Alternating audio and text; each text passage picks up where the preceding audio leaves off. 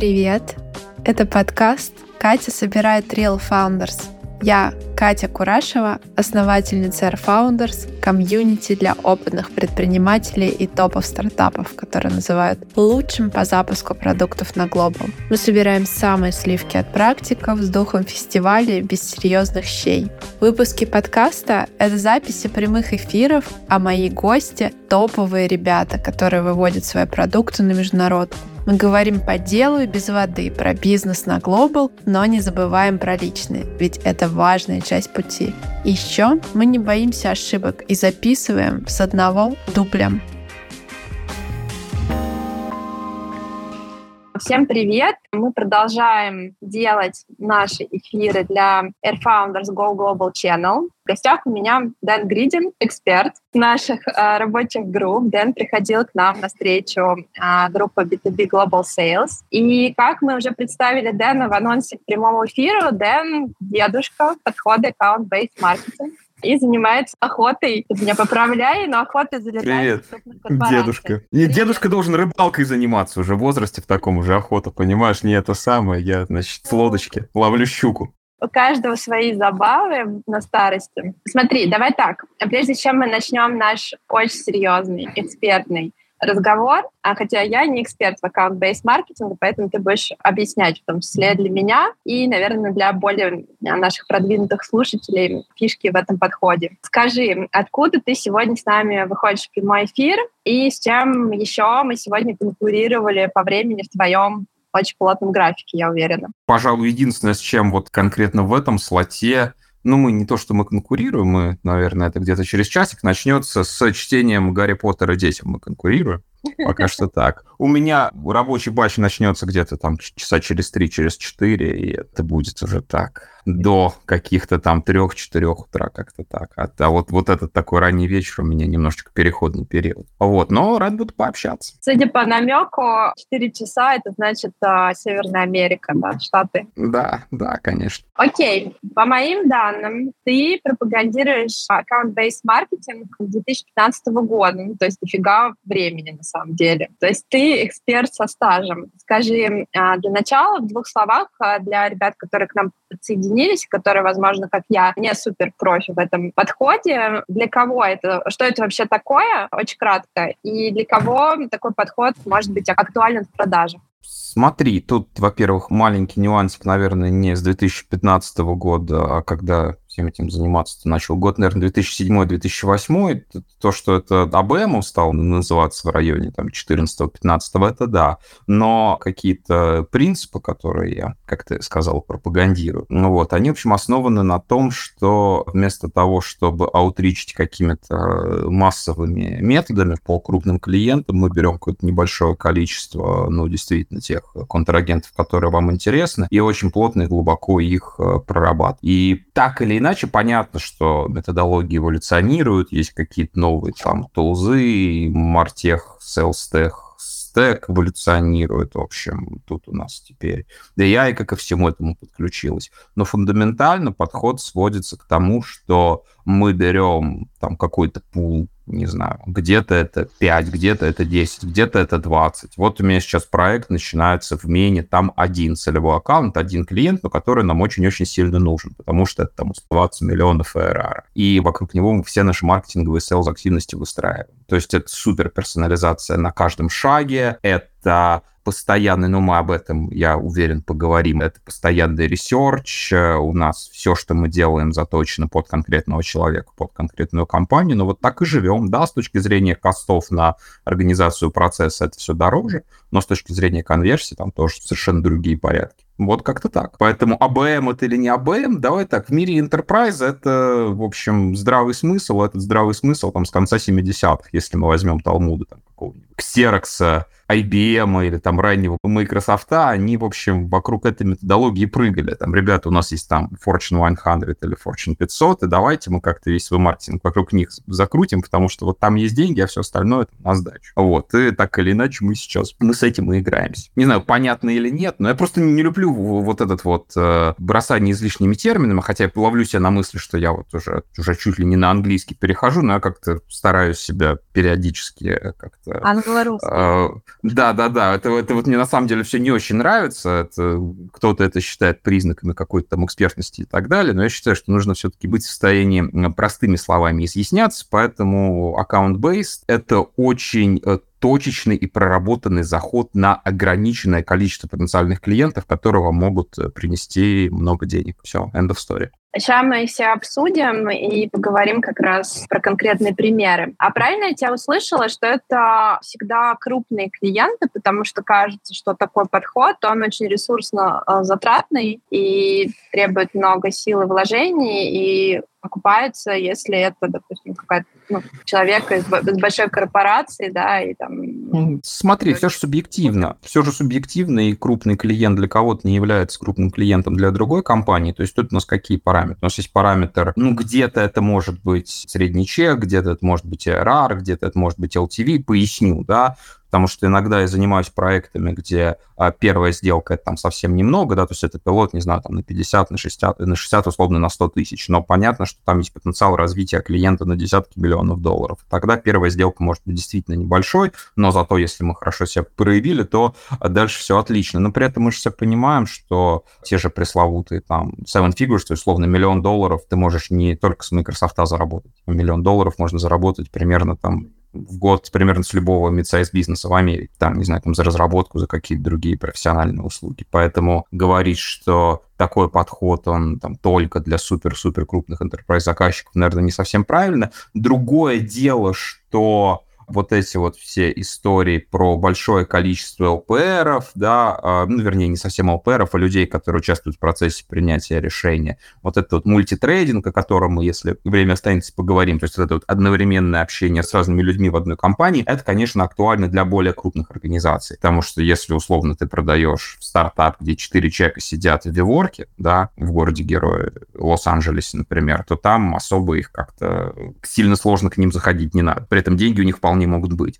А начиная там уже от каких-то сотен и тысяч сотрудников, уже, конечно, должны быть более комплексные подходы к лидогенерации. Поэтому, так э, закольцовывая твой вопрос, только ли это про выход на enterprise? Наверное, нет, но при этом у вас должны быть достаточно сложные и дорогие продукты с большим потенциалом по апселлам и по LTV, иначе у вас просто экономика не сойдется. Я хочу на самом деле тебя спросить вот о чем. Ты сказал, что так или иначе аккаунт-based маркетинг э, существует достаточно давно, там, с 70-х годов, Xerox э, и другие там, большие бренды это уже использовали. А давай немножко сейчас тогда поговорим, а как вообще за все это время, там 40 с лишним лет, изменился подход и какие сейчас именно сейчас, в 2023 году, актуальные тренды, на которые ты бы рекомендовал ориентироваться?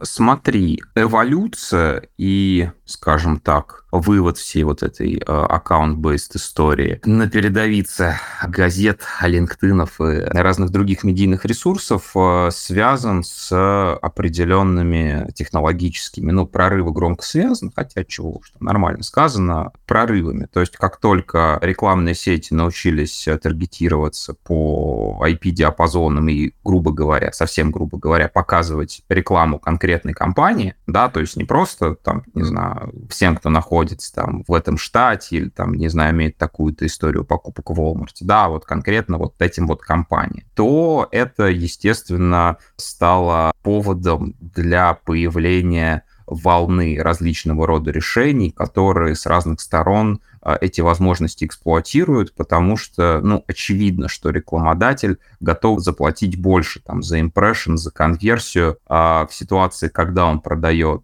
не знаю, там, заказную разработку, когда он продает какие-то какое-то сложное промышленное оборудование, нежели чем когда он продает, а, не знаю, чехлы для мобильных телефонов. То есть транзакции другие, и, соответственно, как бы понимая ценность лида и всего остального, ты можешь ценообразованием заниматься и на медийку, и на сервис, который все вот это безобразие организовывают, там у тебя это все совершенно по-другому уже с точки зрения прайсинга смотрится. И, соответственно, появились платформы таргетированной рекламы, появились платформы интент-мониторинга, которые в состоянии показать, что вот из этого IP-диапазона, образно говоря, вот эта компания, из ее IP-диапазона искались те или иные запросы, да, которые являются для вас ключевыми, и это мы можем использовать как основу для Outreach. В общем, появилось достаточно большое количество платформ, которые все эти штуки обвешивают. Сейчас оно все уже немножечко поспокойнее, потому что такой прям пик, наверное. Ну, наверное, он не прошел, просто если когда-то АБМ был новинкой, условно, в том же самом, в 15-м, в 15 16 он, давайте так, он не был новинкой, но вот прямо все, все про него говорили, то сейчас это просто некий стандарт. То есть если ты B2B sales and marketing на более-менее высокий чек делаешь там в US или в Европе, то, что я называю Tier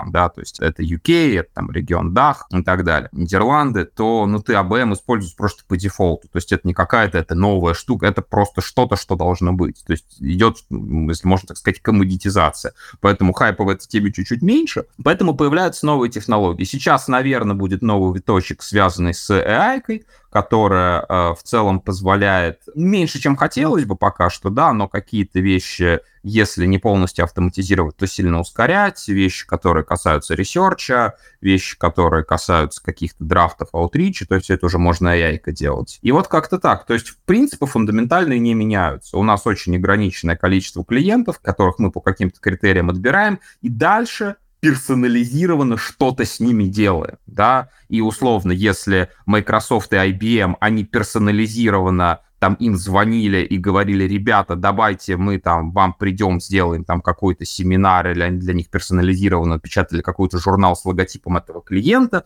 то сейчас они делают для них персонализированную вебинарную воронку. Только эта воронка для одной компании, и э, на этот вебинар он рекламируется и продвигается только, соответственно, для разных бранчей одной и той же организации. Но фундаментально это то же самое в плане принципов, но инструментарий, конечно же, разнится. А из того, что нового, я так очень долго отвечаю, но там был вопрос про вот этот пресловутый, как это, тренды на... Э, актуальные тренды. Да-да-да, актуальные тренды. Ой, какие актуальные тренды. Особенно мне нравится, когда мы еще, в принципе, тренды 22-го, там, 21-го или даже 19 -го года все не то, что, так сказать, внедрили, а даже не все дочитали дочитали до конца, но ну, обязательно нужно послушать про тренды на 23 потому что как же без этого. Я бы, наверное, сказал, во-первых, про интеграцию продающих команд, то есть, ну, это раньше всегда было, что маркетинг и sales, или там маркетинг и биздева, они не должны работать там в каких-то на разных этажах, они должны вместе интегрироваться, то есть сейчас то, что я вижу, это прям, прямо рабочие группы, рабочие команды, где есть маркетолог, есть биздев, то есть это такая бригада, которая работает по определенному сету аккаунтов. И а, второе — это фокус на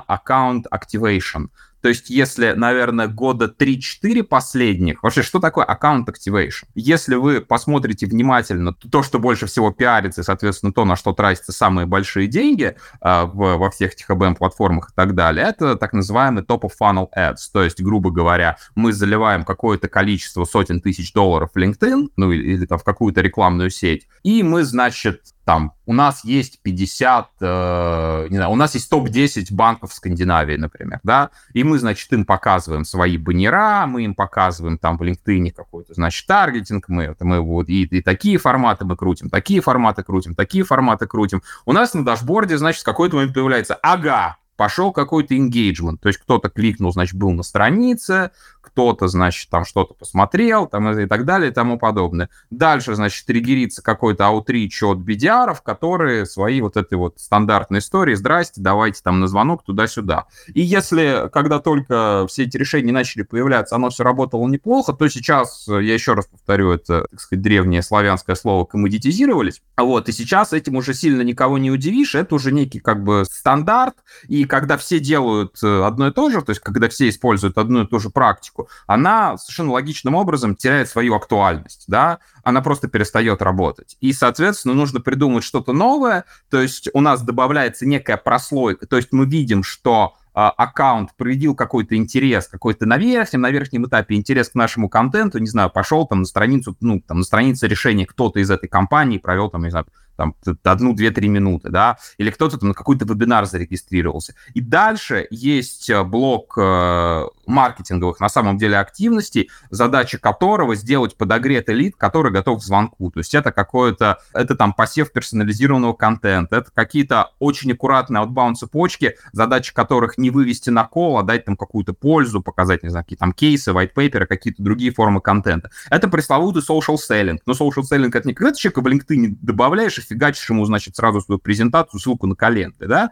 Social selling, если мы говорим про тот же самый US рынок, это там, общение в комментариях, ты задаешь какие-то вопросы, ты показываешь, что ты разбираешься в теме, ты как-то взаимодействуешь с его контентом. И в какой-то момент ты понимаешь, что у тебя в целевом аккаунте, значит, есть 5-6 людей, с которыми у тебя там маркетинг или бездев на каком-то базовом уровне взаимодействуют, то есть они там условно отвечают на твои комментарии, они, значит, потребляют контент, который ты им присылаешь, и дальше можно уже организовать какой-то более серьезный аутрич с там с оффером, с питчом и со всем остальным.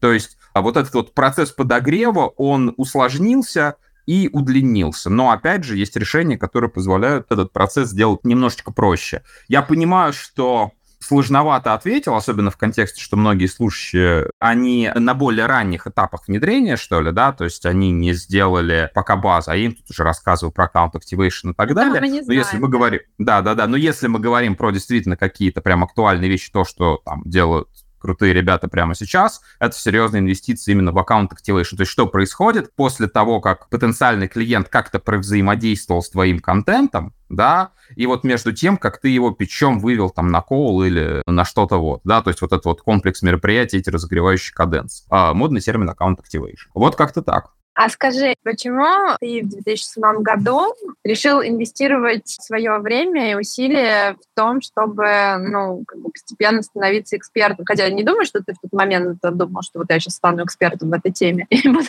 и буду ради этого делать какие-то шаги. Но почему ты настолько тогда поверил в этот подход и решил заняться именно им? Ну, это такие, как это, лайфстайл, э, да-да-да, веселые лайфстайл истории, мемуары и так далее. Как и много в нашей жизни, такие вещи происходят случайно. Вообще, мой приход в маркетинг и продажи, он довольно рандомно произошел. И я айтишкой вообще занимался, и я работал, даже я не знаю, какой это год, 2000, какой, пятый, четвертый, то есть это было прям совсем-совсем давно. И я, значит, там сисадминил какими-то там вещами занимался, потом начал увлекаться маркетингом, рекламой, а, значит, там что-то читаю, интересуюсь и так далее. И так уж повезло мне с... Ну, это не совсем генетическая раздача, но я там не кичусь своим свободным английским по причине того, что я его никогда не учил. Меня просто там в 4 года отдали в спецдетский садик, а потом в спецшколу. То есть я ничего не сделал для того, чтобы английский выучить. Я что-то делаю для того, чтобы его не забыть, но там я огромное уважение испытываю людям, которые начали учить язык с нуля в 20 лет, но как бы я просто, ну, вот так получилось, что у меня этот, у меня этот asset есть. И я начал очень активно потреблять, как потом оказалось, совершенно топовых там мировых маркетологов, да, типа там Дэна Кеннеди, Джея Эбрахама, то есть это люди, которые, о боже мой, это же там главные какие-то, значит, люди, которые direct response формировали, а я, что уж греха таить, были там торренты, всем, значит, доступны. И я как-то чуть да. ли не рандомно отгрузил. Потом, значит, ты кого-то одного послушал, тебе понравилось, этот упомянул вот этого, этот упомянул вот этого, этот упомянул вот этого. И я ну, наверное, там по 5, по 10, может быть, больше часов в день. У меня просто был этот... Э, тогда были, мне кажется, эти Apple iPod были такие, еще не было там никаких айфонов, ничего, да, были вот эти вот, значит, с, с HDD-плееры, у меня там было навалено, там, серии 200 гигабайт, и я, значит, всю эту историю слушал, direct response, direct response, и там достаточно много было, там не было про ABM, потому что все-таки те ребята, они более B2C, там было очень много про персонализированные оферы, про сегментацию, про direct mail, про какое-то прямое взаимодействие с потенциальным заказчиком, и long story short, а я работал сисадмином типографии, и есть такой, значит, Олег Тиньков, да, который там банк, вот это вот все сейчас. Но когда-то Олег Тиньков, это, по-моему, то ли период, по-моему, это был период между пельменями и банком, или пиво было до пельменей. Ну, что-то вот, какой-то его, поза, поза, да-да-да, поза, поза, поза, какой-то его прошлый бизнес. И это был, значит, наверное, год уже, может быть, 2006, может быть, чуть раньше. И, э, значит, была типография, которая этикетки печатает флексографическим методом. Ну, значит, есть там вот цех, и там, значит, мы эти этикетки наматываем. И я просто написал какое-то сопроводительное письмо, ну, не на имя Тинькова, а там, по-моему, у нее покинувший нас, по-моему, в прошлом году, к сожалению, Самвел э, Аветисян был такой маркетолог, mm. если я ничего не путаю. Вот, и он там был, значит, CMO. Я тупо на его имя отправил директ mail, приложил какие-то сэмплы, говорит, блин, у вас там такая прикольная рекламная кампания, вот можем вам этикетки классно сделать, еще что-то там какой-то там сувенирчик вложил или еще что-то. Проходит три дня, нам, значит, ответ, ребята, там присылайте, давайте, расчет туда-сюда. И мы, э, это был не Тиньков пиво, а у них был, ведь уже старость не радость, сколько лет прошло, сколько, 20, 30? 20, наверное, да? Это какой-то их саб-бренд, то ли текиза, то ли что-то еще. Вот. И потом, по-моему, пиво с текилой. Это такой наш ответ короне. А, и, соответственно, потом мы, по-моему, даже весь Тинькофф на себя взяли. И несколько еще заказчиков, ну, просто, на ровном месте. То есть ты сидишь, что-то какое-то, какая-то что-то реклама какой-то, значит, там все вот эти вот делают. Помнишь там, ну, из тех, кто... И алды помнят, да, вот это ATL, BTL какие-то там, а это... А если, значит, напрямую людям писать, если заморочиться с персонализацией, то есть, типа, я не просто вам пишу, а я там, там вашу книгу читал, или я там, значит, был там какой-то там сторителлинг, а я там, значит, был в магазине, там, как он, там, лента, да, и там что-то та-та-та, и вот вроде пиво классное, но что-то там этикеточка как-то оторвалась, то есть какой-то сторителлинг вплел, говорит, давайте мы вам сделаем нормально. Вот это, собственно, это АБМ, ну да, это АБМ. Была ли там какая-то мартех-платформа? Не было там мартех-платформы. Ну, значит, одно, потом второе, потом немножко в рекламном бизнесе поработал, и это, ну, что называется, подход масштабировал. И я понял, что, ну, наверное, как бы, когда ты там за 3-4 недели делаешь э, рекламному агентству годовой оборот просто за счет вот тех механик, про которые мы объяснили, ну, наверное, ты то, что называется on to something. Ну и, соответственно, одно, другое, одно, другое, третье, и я начал в этом направлении прям очень сильно развиваться. Не знаю, насколько это была увлекательная история, но все прям, все случайно. То есть это не то, что я уже какую нашел книжку, там, типа, аккаунт, то, что называется аккаунт-бейс маркетингом, я узнал это где-то уже в 2010-х. Мне казалось, что это просто, ну, здравый смысл. И ты такой, о, как называется то, что я делаю, да? Да, да, да, да. Понятно. Я за то, чтобы в нашем экспертном эфире была такая человечность. Мне кажется, что ты как эксперт очень часто и очень круто выступаешь по самой теме аккаунт-бейс, да, но вот про тебя самого тоже на самом деле интересно узнать, потому что мне Но кажется, мы никогда не слышали, как вы играете на баяне, поэтому давайте Да, только, поэтому только мы- сегодня на нашем стриме. Наша маленькая медиа, возможно, будет э, первым, кто раскроет. Я, кстати, я не помню, чтобы я эту историю справедливости ради, не помню, чтобы эту историю когда-то раз. То есть я когда-то ее рассказывал а там в 2010 году, но как бы по последнее время. То есть это не Ну Да, заготовка. было такое.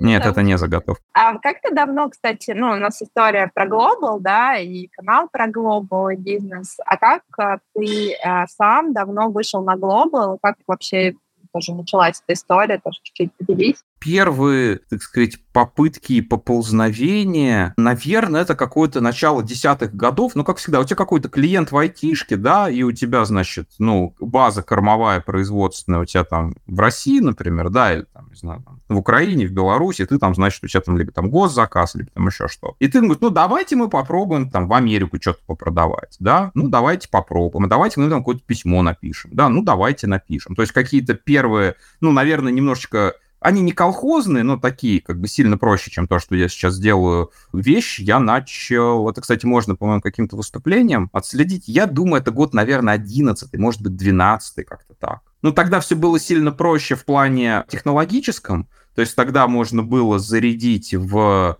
программу рассыльщик, я уже всех... HubSpot тогда, по-моему, уже был, но, по-моему, он тогда еще... Так, так, так, так, так, так, так. Кто же там был из Мартеха? Goldmine? Не помню название этих вендоров, но, в общем, можно было зарядить более-менее одинаковые месседжи, даже там не цепочку, как сейчас, там, LinkedIn, там, e-mail и так далее, а можно было зарядить серию там из одного из двух касаний, вот, особо там не заморачиваясь по поводу прогревов доменов и вот этого всего. Если это у тебя человеческим языком написано, без какого-то, то, что называется восточноевропейский английский, то можно очень хорошо было себе пайплайн пополнить вполне себе шаблонными заходами. Но проблемы начинаются, когда то, что я делал там 10 лет назад, э, сейчас пытаются повторять, и м, ожидая, что а вот сейчас мы тоже там, значит, зарядим тысячу писем и получим с, с этой тысячи писем там 50 созвонов, образно говоря. Тогда было хорошо. Но тогда, на самом деле, много где было хорошо. Если кто-то помнит ранние годы там какого-то Google AdWords, да, или там Яндекс Директ, в принципе, любой вот ну, этой PPC-истории.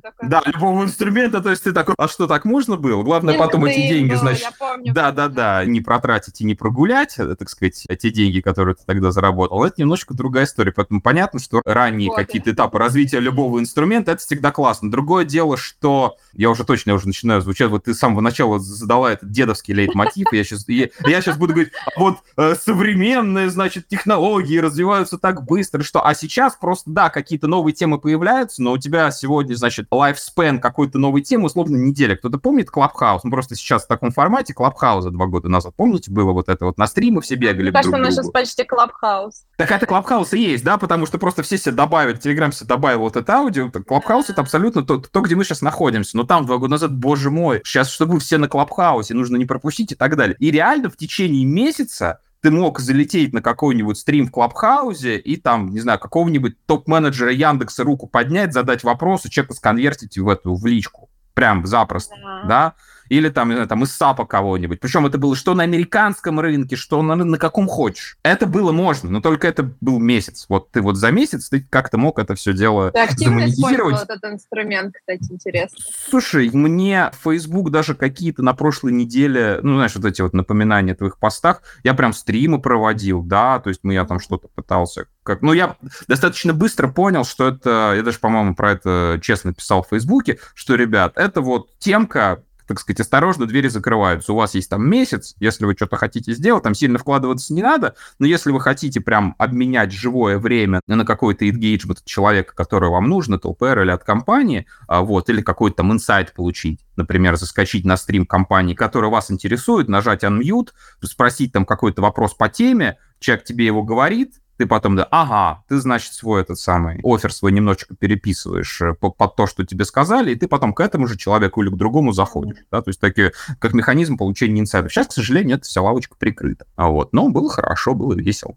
Ну, это в целом, мне кажется, про навык того, что такая ты повышаешь свою насмотренность, наблюдаешь за своими клиентами, читаешь их соцсети, блоги и там как бы в нужный момент а, ворачиваешь какую-то фишечку такую очень персонализированную, которая попадает прямо в сердце. Слушай, на самом деле все же это сводится к, опять же, супер дедовский тейк, но принципы против каких-то там сиюминутных инструментов. То есть если мы декомпозируем процесс выхода на крупного клиента, то он что в конце 70-х, то что в 2023, что, я боюсь, в 2033, да, если мы доживем до этого момента, он будет совершенно одинаковый. Был и будет и есть совершенно одинаковый.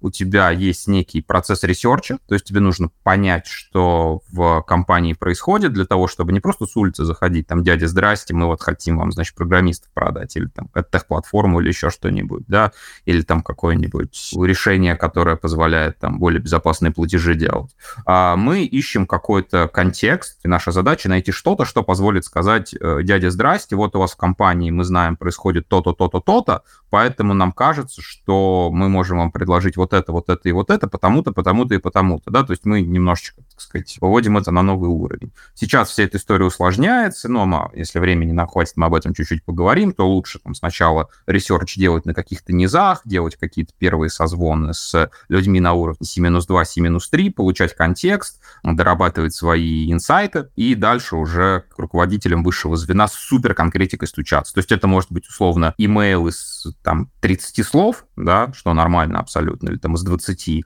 а, в который у тебя вложено там 20 часов ресерча, по часу на слово. И это вообще норм но зато ты сказал, говорит, вот, слушайте, вот у вас там такой проектик внутри происходит, вот нам кажется, что чтобы вот это, надо вот это, типа, go на call.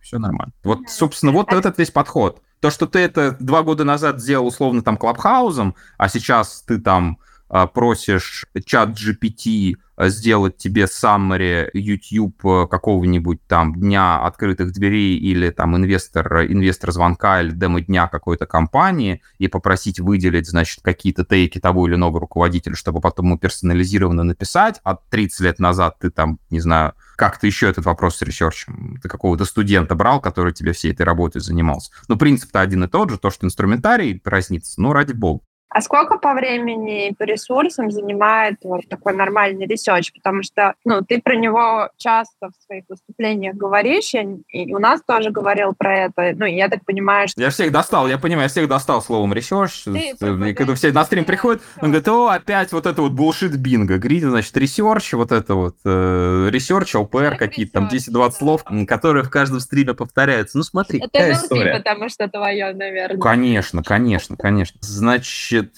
смотри, есть протокол. Протокол я рассказывал на классе, на вашем, да, этот протокол есть, э, если вы, простите, ради бога, да, но телеграм-канал Ден Гридин on ABM, там закреп, можно даже, по-моему, к нему не присоединяться, там в закрепе висит ссылочка на фреймворк, э, так сказать, бесплатно, по-моему, с регистрацией, но без смс. А вот, а там, значит, часовая душнейшая презентация, да-да-да, душнейшая презентация, еще там пара статей на английских про то, как, э, про то, как ресерч делать. Вот, там вы нужно смотреть э, на скорости там не, не как обычно, там не полтора-два, а 0,5, наверное, чтобы понять вообще все, что происходит. Там есть очень понятный протокол ресерча. Ну, я взял на примере публичных компаний, но тем не менее, да, то есть есть а, инвесторские звонки, там 10K, 10Q форма, то есть это аудированная квартальная и годовая отчетность. Сейчас возвращаемся к теме AI, все это можно обрабатывать чуть-чуть быстрее. То есть если бы раньше я бы человечку сажал, чтобы он все это вычитывал, да, сейчас как бы пока не все идеально, но я прям вижу, что там можно, а, что там можно, значит, все эти айки применять. Вот дальше, э, после того, как мы поняли на высоком уровне, что в компании происходит, то есть, например, растет, падает, какие-то, может быть, там сокращения были, какие-то крупные инвестпроекты и так далее, мы дальше начинаем буриться на уровне каких-то инициатив, к которым мы можем так или иначе присосаться. Они там, не знаю, там поглотили там такую-то компанию, и там такой-то продукт лончат, да, то есть какие-то есть э, стратегические инициативы, простите за такое 100-долларовое, или в Аргентине же, да, как это, тысячепесовое слово, но не 100 долларов, тысячепесовое, да. И, э, соответственно, у нас есть понимание каких-то инфраструктурных проектов, которые в компании происходят, к которым мы можем присосаться. Дальше мы понимаем, что какие департаменты туда плюс-минус вовлечены, то есть там руководитель департамента 701, 702, 703, то есть LinkedIn, э, этот самый sales-навигатор вам в помощь, который все это замечательно умеет делать, ну, либо какие-то провайдеры, типа, они уже сильно не бесплатные, типа того же там Discover.org, например, которые все вот эти данные по иерархиям продают и довольно регулярно обновляют. То есть это, в принципе, ок. И э, на выходе мы понимаем, что происходит в компании, как мы можем присосаться к этому, какие департаменты это курируют, и потом у нас шорт-лист людей, ну, которые будут, э, что называется, главными ЛПРами, скорее всего, да, то есть с кем нужно прям договариваться. И также у нас будет там десяток, два десятка кандидатов вот на, на первое на поговорить, да, то есть такой более массовый аутрич, когда мы выходим на какого-нибудь там менеджера, не знаю, по маркетингу или там руководителя какого-то отдела небольшого. Мы его заинтересовываем, мы делаем созвон, мы получаем больше контекста, мы э, дополняем свой офер, мы потом с этим оффером, значит, бежим куда-то дальше. Сколько это может по времени занимать? Ну, давай так, у меня же бенчмарки всегда, я же смотрю и считаю, у меня даже в моей презентации есть Excel-табличка, в среднем по палате нормально поресерчить один аккаунт, это 30 бленда часов команды, например. Да? То есть это вот э, Совсем чуть-чуть, но я понимаю, что это очень тяжело, и когда ко мне там ребята приходят, вот у нас есть, значит, BDR, а давай он там условно с 10, то есть, там, с 9 до обеда он, значит, будет аутричить, как мы привыкли, но вот это вот 500 писем в день, образно говоря, да, вот эту вот свою патагонку устраивать, а потом он будет делать ИБМ. Я говорю, что нет, так не пойдет, это немножко шизофреническая история, потому что подход фундаментально другой. То есть это ок, живя в моем мире, писать там два письма в день, понимаешь, да? Даже если это какой-то инбаунд, который к тебе заходит. То есть я вот буквально перед звонком я Outreach дело это, кстати, не Мена никакая, не US. Это... Между Гарри Поттером... Да-да-да, между Гарри Поттером. Это перед, да, да, да, до Гарри Поттера, да. В Хогвартс сделал Outreach с совой, да, все так. И, значит, там Юго-Восточная Азия, ну, достаточно интересный аккаунт, и мы видим, что интент на сайте, мы там через GetKoala посмотрели, ну, есть Litfeeder, GetKoala, вот эти вот все сервисы. Когда к тебе компания заходит на сайт, ты видишь не безликий вот этот Google Analytics, да, там средняя длина сессии, там источники, а ты видишь прям конкретно понятно, какая компания заходила, это достаточно все, ну, в определенной географии, это достаточно точно работает. И мы понимаем, что это прям супер целевые A+, мы понимаем, кто в LinkedIn примерно, значит, может э, за всю эту историю отвечать, может интересоваться, и мы сделали такую серию, ну, кому-то попроще, а кому-то супер персонализированное касание, то есть а, я лично потратил там 25 минут, чтобы поресерчить человека да, для того, чтобы ему написать там полторы строчки. Понимаешь, да? То есть, как бы, это достаточно все дорогая история. Это ок, потому что иначе он не ответит. И вот это вот понимание того, что если ты грамотно отобрал аккаунтов, тратить такие издержки, а и это сюда же, если мы говорим про контент, маркетинг, собирание каких-то супер там персонализированных аналитических сводок, каких-то супер персонализированных презентаций. Не, не, не мы берем свою generic слайд деку и мы лупашим туда, значит, логотип клиента и пару слайдиков меняем. Ну, типа там наш опыт с банками, мы, значит, банки лепим. Наш опыт с теми-то мы теми. А мы полностью презентацию переписываем под клиента. И при условии грамотного скоринга, грамотного оценки перспективы клиента, это, да, штука, которая действительно работает. И если мы говорим, я прокидываю мостик все на US, на сложные рынки, в US это, ну, за исключением ситуации, все говорят, о, у нас там есть какие-то там прямые референсы, да, вот мы там кто-то, мы с кем-то познакомились, нам кто-то кого-то порекомендовал, и мы сразу созвон получили. Окей, но если мы говорим про холодный заход, то то, о чем мы сейчас говорим, особенно в конкурентных нишах, это там чуть ли не единственное, что работает. И с этим нужно просто смириться морально, если вы хотите в тяжелых географиях работать. А давай, кстати, про штормовые особенности поговорим немножко. Ну, то есть, а в чем принципиальные различия из твоих наблюдений, твоего опыта про заходы а, и подходы там штатов, yes, не на ну, такие, наверное, самые популярные рынки. А, смотри, с точки зрения самого процесса, то есть с точки зрения фреймворка, я понимаю, что это очень, как американцы говорят, self-serving звучит, да, но я каких-то фундаментальных отличий не вижу. При этом я вижу отличия в таких э, моментах, как культура использования тех или иных каналов, ну, начиная там от э, LinkedIn, e-mail, заканчивая мессенджерами. Я вижу очень большую разницу, особенно между Америкой и остальным миром, в использовании языка. То есть, если вы возьмете даже какие-то... AI, э, кстати, тул, э, который e-mail вам немножечко переписывает и делает их более такими цепкими, что ли, называется Lavender. Там есть у них бесплатный тариф, я достаточно много контента от них перевожу, вообще не отличные ребята, и на iOS рынок это действительно классный сервис. Но то, как они переписывают твои e-mail, то есть там говоря, например, convo вместо conversation, ну, прям супер простой пример, да, ну, convo, потому что можно же, все, что можно сократить, нужно сократить. Без вот этих вот всех расшаркиваний, без я там из этой компании и так далее, да. При этом, если ты пишешь в какую-нибудь условную там Южную Корею, то там вот это вот представление расшаркивания является обязательным пунктом. Элементом То же самое этики. сменой. Да-да-да, элементом этики. И вот эти заходы типа hey, so you post on LinkedIn, там, let's, там, что-нибудь такое, э, нет. При этом в US это ок, потому что ты сразу cut through the bullshit, и ты, значит, начинаешь какие-то... Ты переходишь к теме, потому что люди настолько уже насыщены всем этим outreach ем, что им вот это вот... Э, Сваливание тяжело. Термин есть один из моих любимых direct response копирайтеров американских, но он тоже уже, он даже больше, чем... Он сильно, наверное, в два раза больше, чем я дедушка, это Джон Карлтон, и у него был такой э, термин clearing the throat, да, то есть когда ты перед тем, как что-то сказать, ты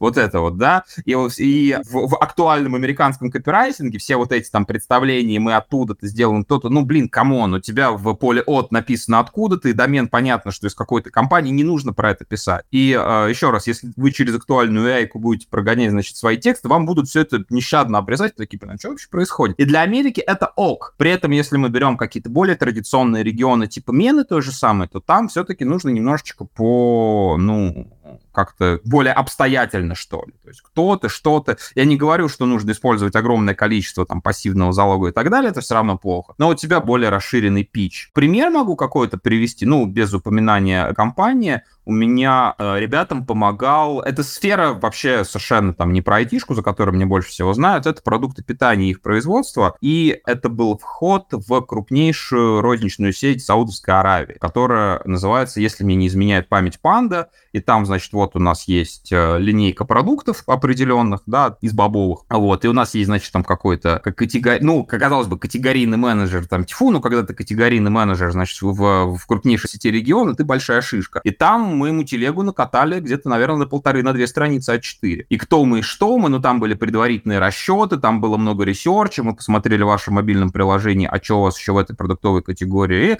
нам кажется, что у них примерно такая-то оборачиваемость, да, да, да, и вот нам кажется, что то вот, значит, вот мы вам такой примерный estimate даем. То есть там мы сразу прям телегу выкатили большую. При этом, если бы я что-то аналогичное пытался сделать на американском рынке, то я бы это раздробил, не знаю, на 10 сообщений по 20 слов. Если, ну, ты говорила про EdTech, и у нас же много, наверное, коллег из EdTech присутствует. Сейчас есть культовая книжка, по которой все вот эти инфобизнесовые запуски делаются даже сейчас, хотя книжка вышла там тоже 15 лет назад. Джефф Уокер, Product Launch Formula. Кто-то слышал, наверное. Думаю, все слышали, многие слышали. И там главная концепция — это Sidewalk Sales Letter.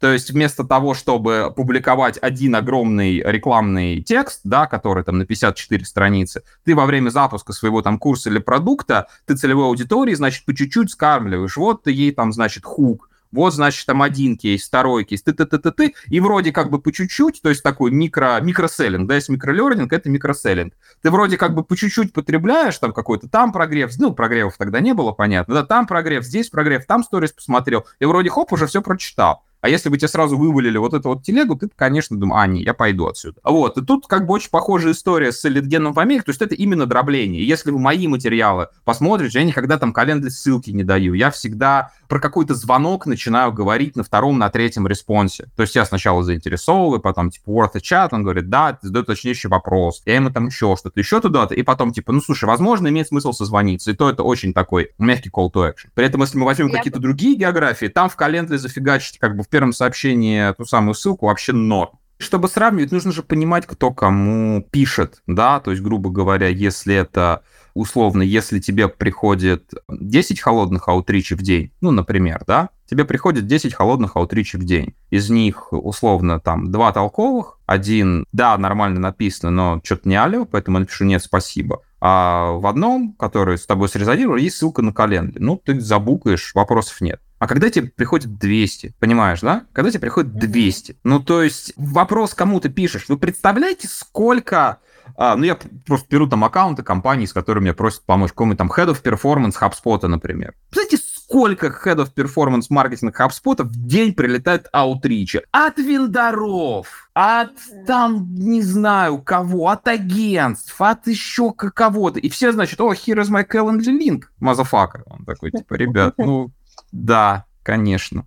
Вот, поэтому, еще раз, это не вопрос, я поэтому очень э, всегда, когда, там, не знаю, какой-то там кейс описываю, да, или какую-то рекомендацию даю, я всегда задаю там 4-5 уточняющих вопросов, потому что все хотят, конечно, универсально, какая там универсальная структура продающего текста, а какая там, значит, там ставить календарь или не ставить календарь, ну, в зависимости, слушайте, ну, если вы хотите... Единая формула там, всего, да? Да, египетским аграриям хотите их на кол выводить, да ради бога, шлите календарь и, и пич-слэппинг тоже делайте да, как когда, еще раз повторю, да, человек вас добавляет, и, собственно, вы ему сразу что-то, ну, при этом в Америке вы за это в бан улетаете, ну, не гарантированно, но прям с очень большой долей вероятности. Можете даже пич-слэппинг вести, в, зайдя, значит, из-под американского айпишника, ввести пич-слэппинг в Гугле и посмотреть, сколько там будет выдачи и что про эту замечательную практику будут писать. То есть это уже некий такой, ну, прям люди смеются над этим. Хотя в каких-то других географиях это ок. В общем, ясно, жалко. Значит, в аккаунт-бейст э, маркетинге философского камня пока не изобрели. А я хочу тебя спросить, вот вообще, в принципе, на кого все-таки нужно таргетироваться? То есть это всегда C-level или, возможно, бывают ситуации, когда ну, есть какие-то другие стратегии, потому что, как ты сказал, да, у там топ-менеджера HubSpot, да, или какой-то другой большой компании, ну, у него просто тонны писем, тонна вендоров, э, тонна коммуникаций, и, естественно, как бы туда проникнуть очень непросто. Um, есть хаки по каким-то другим э, таргетинговым аудиториям. Помнишь, лет 10 назад, значит, в русскоязычном рекламно-маркетинговом сообществе было очень модно, когда ты не знаешь ответ на какой-то вопрос, как спикер, говорит, надо тестировать. Да, то есть, типа, тебе что такое, говорит, надо тестировать. А сейчас вместо этого, ну, калька такая немножко безграмотная с фразой it depends, да, вот это зависит, да, это зависит. Я люблю эту фразу. Все, да, да, все зависит от, ну, понимаешь, ну, то есть ты как бы вроде ответил, но ничего не сказал. То есть тут как бы зависит от всех водных. Я тоже люблю использовать, хотя, как, понимаешь, это звучит, все хотят конкретику, а ты им говоришь, ну, типа, это зависит зависит. Да, можно так, можно и так. Все зависит от качества инсайта. Давай так. Если ты с улицы можешь гарантированно постучаться к какому-нибудь там CEO, CTO, CMO, неважно, какой-то крупной компании и сказать не на уровне, мы помогаем крупным, значит, там, CRM-вендорам сделать то-то, то-то, а сделать супер конкретную какую-то, причем верифицированную то, что называется в методологии Challenger Sale Value Hypothesis, да, то есть э, ценностная гипотеза какая-то. Вот мы посмотри, и вот у вас вот здесь вот не алло, и вот нам кажется, мы можем быть сильно полезны. И вот если вы в себе уверены, и вы понимаете, что это прям верняк, то да, конечно, выходить на C-level. Проблема в том, что такие случаи бывают, но они прям супер редки. То когда ты можешь прям сто процентов быть уверен, что ты можешь этому человеку быть интересен. И надо понять. Была такая методология, есть до сих пор, да, но была, значит, сейчас, наверное, менее актуальная методология, значит, спин-продажи, да, и вот эти вначале ситуационные вопросы. То есть нужно, значит, человека вывести его на звонок или на встречу, и его, значит, 30 минут раскручивать. Типа, а что, а где там, а куда, что происходит и так далее. Вот сейчас этой возможности у вас нет. То есть все ваши ситуационные вопросы и домашние задания вы должны сделать как бы сами и заходить уже, ну, с какой-то конкретикой. Соответственно, если у вас конкретики нет, то есть если ваша конкретика на уровне блин, мы понимаем, что можем им быть вот в чем-то супер полезны, у них стопудово есть на это деньги, но я не совсем понимаю, с какой стороны зайти. Это вот, как это, мое определение целевого аккаунта, да? И, значит, вот, что придумать? То в этом случае мы берем людей, которые находятся в подчинении у того человека, который нам нужен. Этих людей больше, им приходит условно не 200, а 20 сообщений в день, потому что чем ниже ты в пищевой цепочке, тем там уже можно, знаете ли, Calendly линки слать. Ну, лучше, конечно, все равно этого не делать, но тем не менее. И ты их выводишь, да, по их какой-то теме на звонок, да, типа там Discovery Call, они всегда гораздо более, с вендорами более трепетно, так сказать, и с большим интересом, что ли, общаемся. И в проброс ты их начинаешь, значит, раскручивать на то, что в компании происходит. Ты начинаешь какие-то гипотезы. Слушайте, а я прочитал вот это. Но для чего нужен ресерч предварительный, да? Ты даже к такому человеку уровня C-2, C-3 приходишь подготовленный, и ты начинаешь в него уже кидаться какими-то своими результатами исследований. Говорит, а я вот, вот это прочитал. Он говорит, да, говорит, да, а вот, вот это, вот это, вот это, вот это и он тебе начинает насыпать уже какую-то внутрянку. Он тебе начинает насыпать вещи, которые ты никогда в жизни там ни, ни с чат GPT, ни с чем, да, ты не спарсишь, ну, говоря айтишным языком, да. То есть это знают только люди внутри. Они об этом в слаке в своем переписываются. Ах, значит, Саша там такой этот самый, да, родитель А, родитель Б, да? Вот, значит, вот, вот как бы вот и вот эти вот какое-то большое количество информационной внутрянки, часть из нее, ты у этого вот это спарсил, вот это вот это спарсил, вот это, и ты из этого потом собираешь инсайт, и с этим инсайтом уже идешь наверх. То есть ты заходишь к C-левелу с верняком, я понятно или все меня все да, как это? более, более... аудитория стрима два человека да оба ведущих. Это очень сложно я понимаю. Но вы поймите простую вещь то есть я еще раз да говорит, а, а, а все же еще начинают как-то на себя перекладывать блин а мы у нас там то есть мы там в, в SMB эм продаем у нас значит какие-то там небольшие агентства недвижимости или там авто какие-то мастерские в Штатах нам интересно что нам эту персонализацию? Нет конечно. Но если ваш ну там реальный пример компания, которая занимается э, разработкой заказной с э, основными сегментами travel и hospitality, да, то есть это какие-то букинги, Airbnb, Skyscanner, XP, вот это вот все, да, там компании, которые могут потянуть их контракты, а их контракты, это там условно там 3-4 миллиона ARR, да, там со средним контрактом в 5 лет, то есть это 20. Их, ну, не по пальцам пересчитать, да, но там условно там сотни-полторы, может, две. Из них половина нецелевые, потому что они делают фокус на взращивание внутренней команды разработки, то есть ты им там аутсорс какой-то копеечный продаж, то есть так, чтобы системно встать, нет. Вот у тебя кто остается, понимаешь, да? И если ты себя дискредитируешь своим, значит, колхозным аутричем нецелевым, ну, то это можешь сделать один раз, объективно. А давай поговорим про ошибочки. А, мне кажется, действительно, вот ты сейчас затронул важный момент. А, какие ошибки основные, да, аккаунт-бейст подхода ты считаешь самыми а, грубыми? Я не рискну их прям ранжировать, но давай пройдемся. Значит, во-первых, вот этот вот консюмеризм, да, начинаю, это мой, то, что американцы называют pet peeve, да, то есть это вот история, от которой у меня постоянно подгорает как это, дед рейджанул, вот, я знаю, я, я смотрю ТикТок, я все знаю, как правильно. Вот, дед сейчас рейджанет на тему, значит, платформ, которые, ну, кто там 99 до сих пор процентов генерит контента про аккаунт-based маркетинг? Вендора, которые делают аккаунт-based маркетинг платформы, и поэтому они какие-то вещи прям заведомо усложняют, и у многих, кто только выходит, что называется, на рынок, да, говорят, мы хотим там делать ИБМ. У них э, создается впечатление, что, ну, как бы, типа, надо здесь 100, здесь 150, здесь Salesforce, он заинтегрироваться, блин, а у нас не Salesforce, а у нас PipeDrive, блин, надо, значит, менять лицей. И вот это, понимаете, это вот все начинается, вот это вот закручивает. И в итоге, когда мы начинаем, правильно, никогда. Я буквально на ютубчике вчера выпустил на эту тему видео, да, как правильно пилоту бюджетировать. И начинать нужно с процессов, да, начинать нужно с процессов и на каком-то с минимальным скопом взять там одного-двух крупных клиентов, условно, одного net new аккаунт, и одного на расширение. То есть клиент, с которым вы работаете, но понимаете, что там значительно больше можно долю кошелька занять или там какие-то новые бранчи подключать и так далее. И вы по ним пилотируетесь по, условно, там, моему фреймворку, который в открытом доступе лежит и денег никаких даже не стоит. И дальше уже смотрите, там, через месяц, через два, там, взлетело, не взлетело, получилось, не получилось, и дальше уже на это как-то все сверху накручиваете. Это первое. Второе подходит к БМ с логикой массового литгена. То есть вот это вот тысячу писем в день, 5000 аккаунтов и так далее. Не понимаешь, что порой гораздо правильнее из 100 потенциальных клиентов 80 вообще выкинуть, да, 20 еще поресерчить, из них 10 выкинуть, но зато по этим 10 прямо топтаться хорошо, да, с выходом на 15 людей внутри закупочного комитета и так далее. И возвращаясь к количеству, слишком маленькое количество контактов. То есть добавить в LinkedIn двух C-level руководителей целевой компании, написать им что-то, они не ответили, ну, значит, и как бы черт с ними, но так не работает. То есть если мы берем скоп по, по проработке, ну, там, не знаю, может быть 20, может быть 25 человек в одной компании, вообще запросто, на этапе холодного литгена. Но они в разных департаментах, на разных уровнях seniority, но это люди, которых нужно вывести на разговор, хотя бы понять контекст и так далее.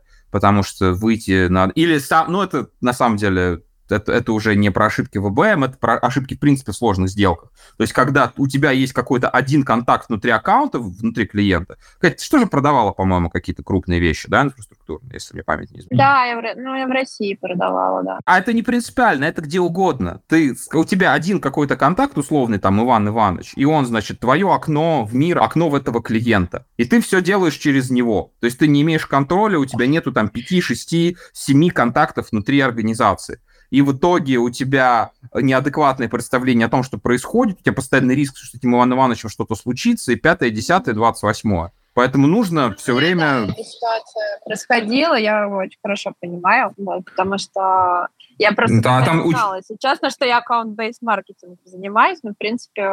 Как а никто не знает. Все... Никто не знает. В этом главный тейк над нашего эфира. Сейчас это все узнают. А, так мы это всю жизнь, мы же всю жизнь этим занимались. То есть, по сути, это таргетированный, очень вдумчивый, так сказать, э, думай, кому пишешь, и думай, что говоришь, да, если мы совсем переходим да, на то, такую немножко сниженную... Да, чуйка продажника. Да, да, да, то есть ты прямо очень очень прям задумываешься о том, что происходит. Вот. Знаешь, я думаю, давай попробуем кейс разобрать. А, вот здесь а, вопрос от слушателя пришел. Вопрос такой. Значит, на конференции познакомились а, с отличным ОПРом. Профиль компании наш. Задачи есть, деньги тоже есть. Но сформулировать проект э, все никак не готовы. И интро какое-то внутри компании сделано, и тоже не с места. Как двигать такие сделки? Пойдешь на уровень ниже, может выйти боком, а почему ко мне не пришел, ну, главное, насколько понимаю. Продолжаешь пинговать, выглядит странно. Я начну с конца, продолжаешь пинговать. Э, ну, из, из того, что я услышал. Я услышал, говоря вот этим вот птичьим account-based маркетинговым языком, есть клиент, у которого, как это, есть fit, но нет intent. Да, fit — это когда профиль заказчика, его размер, его там бюджет потенциальный, его там какие-то оргструктурные моменты, они подходят под э, профиль вашего идеального клиента, как принято говорить. А intent — это когда он что-то, так сказать, ищет и рыщет по рынку в поисках, там, условно, подрядчика вашего направления, у него есть задача, которую вы можете закрыть. И мастерство, на самом деле, контент-маркетолога, да, и аккаунт-бейс маркетолога — это в долгую сохранять интерес у такого рода аккаунтов и аккуратно пытаться проталкивать те или иные бизнес-кейсы. И, соответственно, ну, не вдаваясь, поскольку у нас формат все-таки камерный, постоянно пинговать будет выглядеть странно, если пинги выглядят как, ну, типа, ну, что, вы подумали? Ну, что, ну, давай созвонимся. Он говорит, да нет, давай через неделю. Ты ему через неделю пишешь, ну, что, готов созвониться? Он говорит, да нет, слушай, давай там тогда. Ну, что, готов? Вот это вот странно, действительно, ну, как бы это не...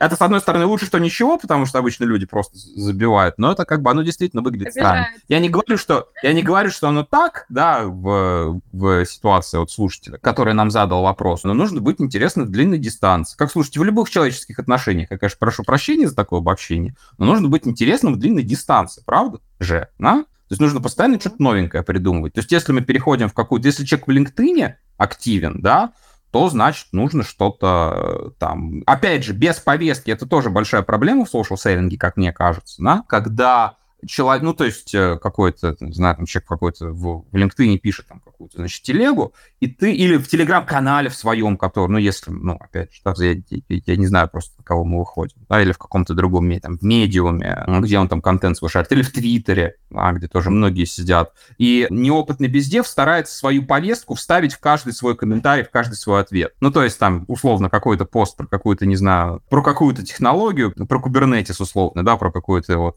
кейс использования.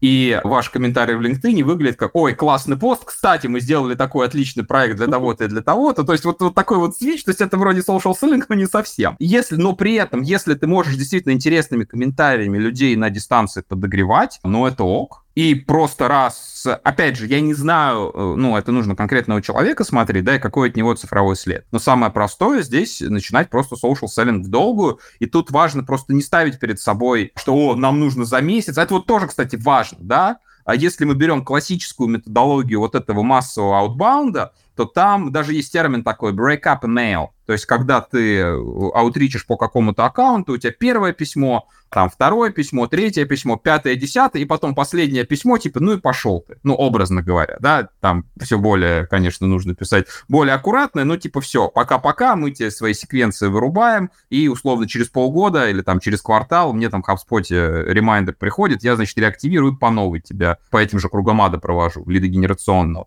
Но это не тот mindset, который нам нужен, нам нужен mindset, вот, так сказать, ты аккаунт, значит, ты мне нужен, я к тебе так или иначе подберусь. И есть какие-то там 5-10 э, человек внутри этой компании, за которыми я буду следить. И это могут быть follow-up ы, какие-то кросс, э, то есть вы следите за кем-то одним в LinkedIn, и вы пишете тому, кто вам нужен, слушайте, was thinking of you the other day, образно говоря, да, и там, вот, слушай, я там у вашего там CTO прочитал такую-то штуку, слушай, это классная идея, мне кажется, это может быть интересно. Кстати, мы недавно, то есть вы в их внутренний контекст ввязываете. Это уже другого уровня follow-up. Я понимаю, что это проще объяснить, чем сделать, но если наш э, слушатель ждет шаблонного решения, то, увы, я. Да, то есть мой ответ — это некий social selling — это умение быть интересным на дистанции. И не просто follow-up ами, типа, ну что, ну как. И я, кстати, не вижу здесь никаких э, проблем с тем, чтобы с младшими разговаривать. Это просто, это вопрос framing а. Это вопрос framing а, что, то есть ты можешь с, с нижним, какие-то у нас это BDSM лексика, да, ну ты сможешь с кем-то там с нижним, с минус 2, с минус 3, а ты, значит, сможешь с каким-то подчиненным идти, идти, значит, в контакт, говорю, слушайте, мы там общались с Джоном на такой-то конференции, он сказал, что мне это интересно,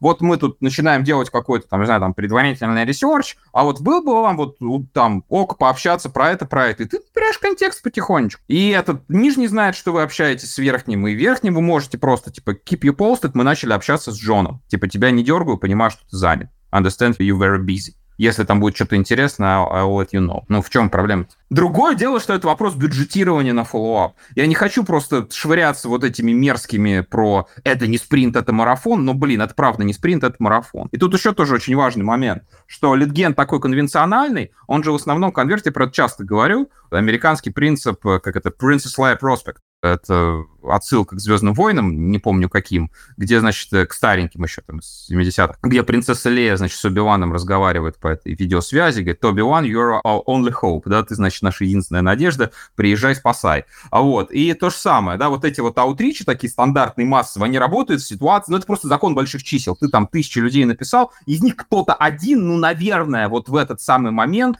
у него там ивент-агентство отвалилось, или им срочно нужно там, значит, синера в таком-то стеке найти, а у вас как раз там рекрутинг. Ну, понимаешь, да? И вот так вот оно сложилось. Но это а как вы, бы... А вы уже примелькались, да? Там, да, а вы уже примелькались. Но это настолько, это настолько мизерные вот эти вот, все вот эти вот пирамидки людей, которые сейчас, называется, в активном поиске. Ну, ты на них каши не сваришь сейчас. И, в общем, каких-то других, кто, кто там в каких странах находится, да, никаких других, так сказать, традиционных блюд, включающих длительную, так сказать, термическую обработку, ничего вы из этого не сделаете, так сказать. Ни шакшук, ни биф бургиньонов из этого не получится. Поэтому вот так. И здесь мы понимаем, что да, это клиент, который нам может э, дать проект, но он совершенно не обязан делать это сейчас. И более того, у него может сейчас не быть на это каких-то... Но ваша задача постоянно, то есть у вас должна быть какая-то процедура, условно там, каждый месяц или каждые две недели я аллоцирую час, чтобы подумать, как человека пингануть. И это реальная задача из моего, например, календаря. Для моих каких-то там мелкобуржуазных задач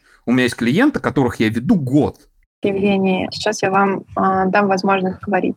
Так, меня, меня слышно, да, сейчас? Да, привет.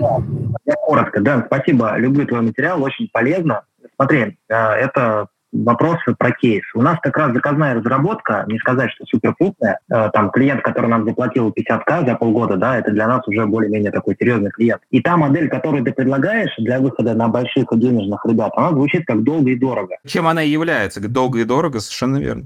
Да, да. И вот вопрос, как ты думаешь, можно ли начинать внутренними силами аккаунт-бейс маркетинг, то есть какого-то текущего селза, везде нагружать, или нужно э, кого-то обязательно стороннего привлекать? Смотри, в ситуации, когда совсем все ограничено, то есть я услышал про то, что там 50, ну, 50 КРР объективно маловато, есть один кейс, при котором это может быть нормально, при условии так называемого аккаунт expansion, да, то есть не когда мы заходим в NetNew аккаунт, да, которого, с которым мы никогда не работали, а когда мы делаем там, значит, апселлы, кросселлы и всякие разные другие развития. Тут какая история? Вы с этим заказчиком уже работаете, у вас достаточное понимание внутрянки, и, собственно, для того, чтобы предлагать что-то еще. То есть здесь мы больше про... Я просто, смотрите, я, в... я такую задачу часто решаю для э, SaaS, которые, ну, на поверхности там, условно, какие-то 10-15 тысяч ARR, но периодически ты понимаешь, что у тебя в пользователях есть какая-нибудь компания, не буду говорить какая, да, какой-то прям супер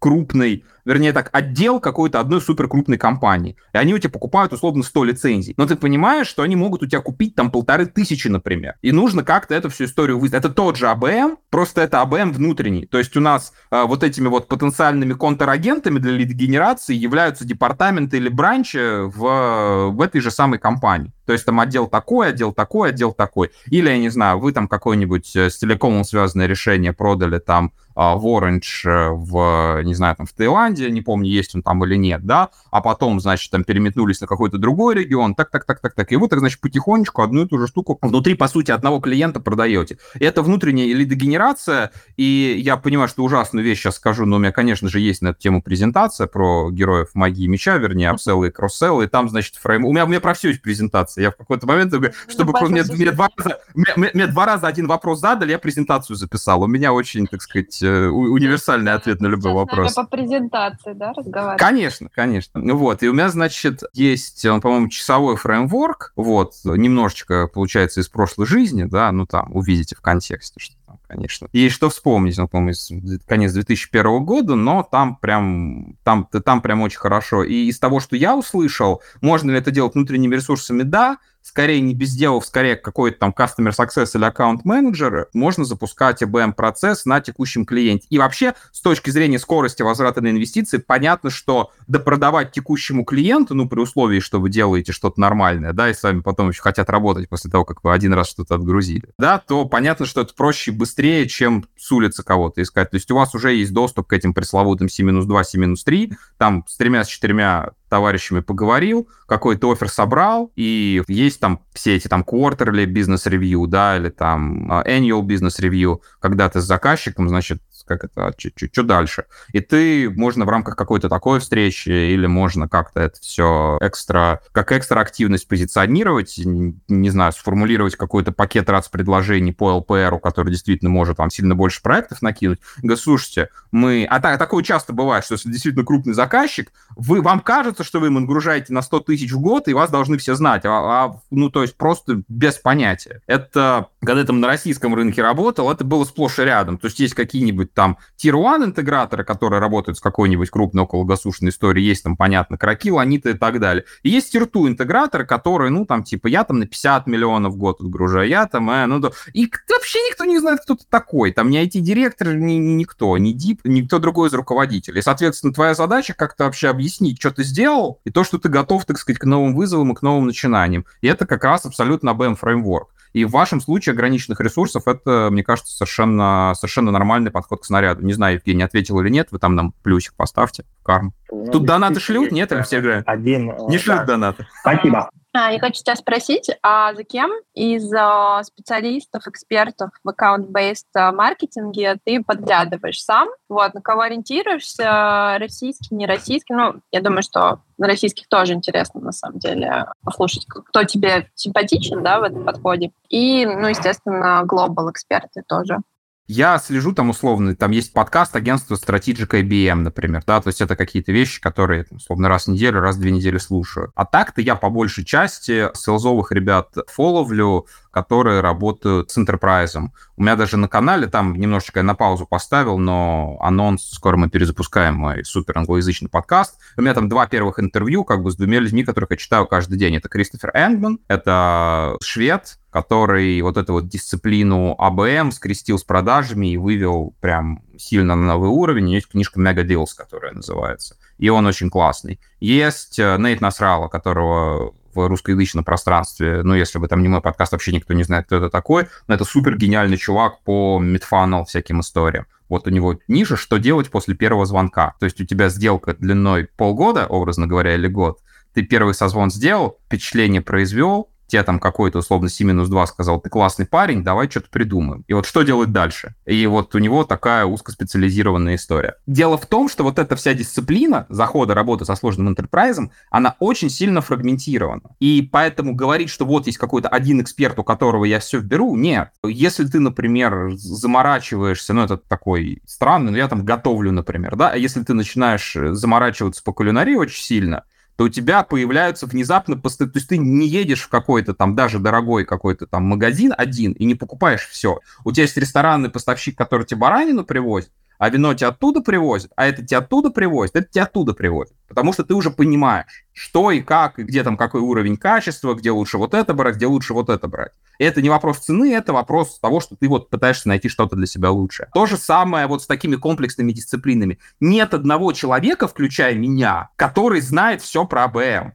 Ну, нет. У меня есть свои очень, скажем так, четко очерченные суперсилы. Моя суперсила — это research, моя суперсила — это мультитрейдинг, э, моя суперсила — это выход на очень сложных ЛПР. Я могу цепануть прям кого угодно, да, если мне это нужно. Но при этом, если мы говорим про топ funnel, там, если мы говорим про медийку, если мы говорим про выстраивание там продакшена контента в больших каких-то количествах, это я понимаю, как это концептуально сделать, безусловно, да, но я там не супер э, в этом профессионал. И поэтому специфика действительно качественного контента, да, если вы действительно хотите на какой-то серьезный уровень выйти, понять, где у вас просадка по уровню компетенции. Вот я плохо умею в Discovery звонки. Discovery звонки — это когда, значит, тебе BDR сделал, и тебе нужно на Discovery человека раскрутить. Есть там Чарльз Мальбауэр, например, у которого я там и, и курсы брал, и учился. Офигенный чувак, он пишет в LinkedIn каждый день по три раза про то, как делать Discovery звонки. То есть это человек-топик. Это тоже, кстати, специфика, когда вы там с русскоязычного пространства переключились. У нас принято ну, как, простите за такое сравнение, как собачка ножку поднимать, да, и, значит, писать вот это вот я специалист по B2B продажам. Я пописал на этот столб, я знаю все про B2B продажи. Я также, я был такой же собачкой про АБ, потому что я, значит, вот, я там все знаю про АБ. Но как бы, когда я на глобу, я смотрю, тут есть человек, который там лучше меня в мартех умеет объективно. Тут есть человек, э, который умеет там лучше меня в какую-то медийку. Я понимаю, что чтобы быть релевантным, нужно выбрать свои какие-то там несколько топиков и быть в них лучшим, потому что лучшим по всем вопросам ты не сможешь, особенно на таком динамично развивающемся, да, и постоянно растущем э, штатовском рынке. Поэтому я вместо конкретных фамилий, ну окей, я дам в шоу-ноутсах, кого я читаю, но опять же, мой список этих самых, он ничего вам не даст потому что есть просто вещи, которые меня интересуют. И у меня тоже, у меня такие, как всплеск. Я понимаю, что мне нужно разобраться с темой deliverability, да, потому что вся вот эта вот доставляемость писем, там разные прогревы, домены, кросс-домен, это все как бы достаточно движущаяся мишень, и раз в полгода нужно свои знания, ну, если не полностью перепаковывать, ну, как бы сильно обновлять. И я делаю себе, значит, недельный спринт. И у меня, я очень хорошо умею структурировать работу с большими массивами информации. Я себе все сгружаю, что из приличного могу найти, так дистиллят, да, нормально, как этот самогонный аппарат, все хорошо. Вот, и, значит, потом к какому-то следующему топику перехожу. И есть какие-то темы, которые мне постоянно интересны. Вот, поэтому для присутствующих я бы переформулировал вопрос, то есть вы понимаете, где вы не дотягиваете, то есть что у вас, с чем у вас проблемы. У вас проблемы с ресерчем, у вас проблемы с аутричем, у вас проблемы там с Discovery звонками, у вас проблемы с этим, у вас проблемы с тем. И дальше вы под этот конкретный запрос себе ищете эксперта. В LinkedIn англоязычном это очень просто сделать. А если вы хотите там универсал, я специалист по B2B продажам, то это какая-то шляпа, скорее всего. Ну или человек умеет во что-то одно и не умеет во все остальное. Очень просто. Ну что, я чувствую, что мы уже крадем время у Гарри Поттера и своих детей, которые его ждут, вот когда ты начинаешь им читать. А я предлагаю дать возможность Дмитрию К, который wants to speak, дать ему возможность задать вопрос, и после этого вопроса разойтись. Дмитрий. Да. Меня слышно? Слышно, да. Да, да, Дмитрий, здравствуйте. Спасибо всем, Даниил. Тебя можно бесконечно слушать, читать. Очень классно по контенту, по глубине. Uh, у меня вопрос на стороне вендора. Я занимаюсь, как скажем, бездевом. Сейчас занимаемся географией Middle East, целевой сегмент стройка. И оказалось, когда я стал э, общаться напрямую с представителями заказчика госпроекта, либо ну, там субподрядчики, всякие EPC-компании, а оказалось, что там э, слишком отличаются процессы от российских, что логично. И, соответственно, другие боли. И надо переформатировать немного продукт market fit да, и value proposition. Как вытащить представителей заказчика а, на такие разговоры, некие интервью, как раз покопать вот эту фактуру. Индустрия достаточно, назовем так, закрытая и огромная. Сегмент проптех. Я понимаю, я дам очень... Я отвечаю фреймворками обычно, да, потому что у меня, конечно, mm-hmm. есть в голове какая-то, ну, насмотренность, какая-то, значит, кейсовая база, но так, чтобы сказать, ага, там, условно, в Саудовской Аравии вот эта компания принимает решение так, ну, как это, не со всеми географиями могу играть в такие игры, есть сегменты, где я так умею, но вот, которые вы описали, к ним не относятся. В общем виде это челночная дипломатия.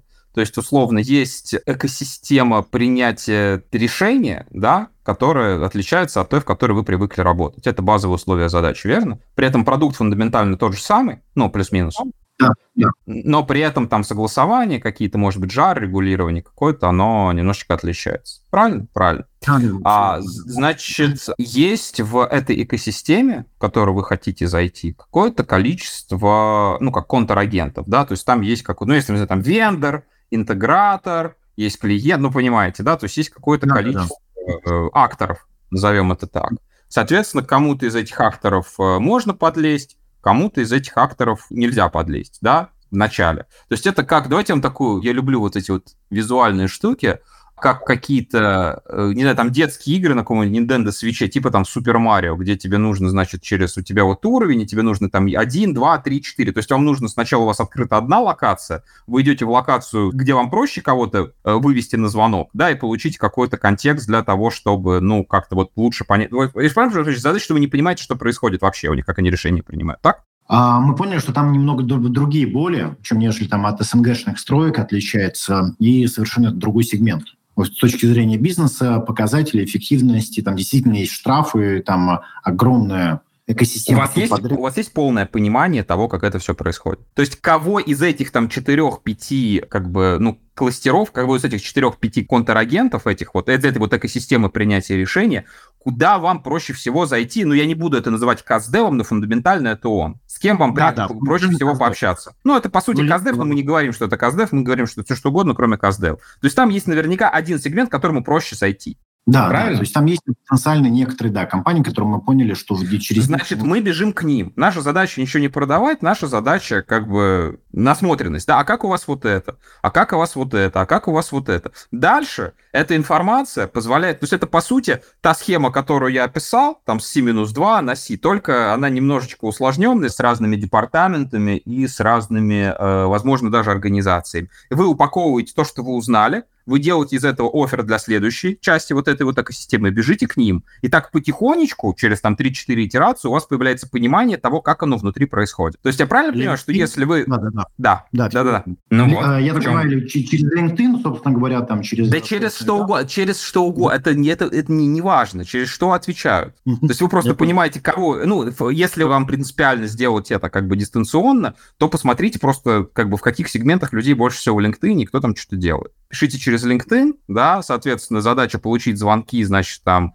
знакомства, там, что-то как-то, вот, какие-то там крупные инфраструктурные проекты, напустите дыма, получаете, значит, research, Дальше с этим research ем вы его упаковываете, бежите куда-то дальше, вот, и потихоньку челночная дипломатия, да, и вы, значит, с этим к следующему, потом дальше у вас, значит, массив этих знаний увеличится к следующему, к следующему, к следующему, и на четвертой, на пятой итерации вы уже готовы какой-то offer собирать, то есть у вас уже конкретика. Потому что, ну, вы правильно поняли, что если сейчас вы попытаетесь в лоб заходить с тем, что вы привыкли продавать, люди просто вообще не поймут, что происходит, потому что вообще все по-другому. Я понял, я понял. Окей. Там будут ссылки на хабы, на все остальное. Там есть вот этот вот большой, там, там минут на 20 кусок просто про алгоритм э, вот этого вот research а, выхода на чело. То есть, еще раз, здесь из чего состоит процесс? Процесс состоит из какого-то предварительного исследования, которого достаточно для того, чтобы наименее, ну, неплохонького, да, но самого там какого-то простого человека, который вовлечен в процесс принятия решения, зацепить. С ним мы выходим на разговор, он нам дает информацию, которая позволяет нам offer сделать более подробным, и мы дальше уже там чуть-чуть вырастаем, как этот Супер Марио, который грибочек съел, да, он становится больше, он уже может кто-то выше запрыгнуть.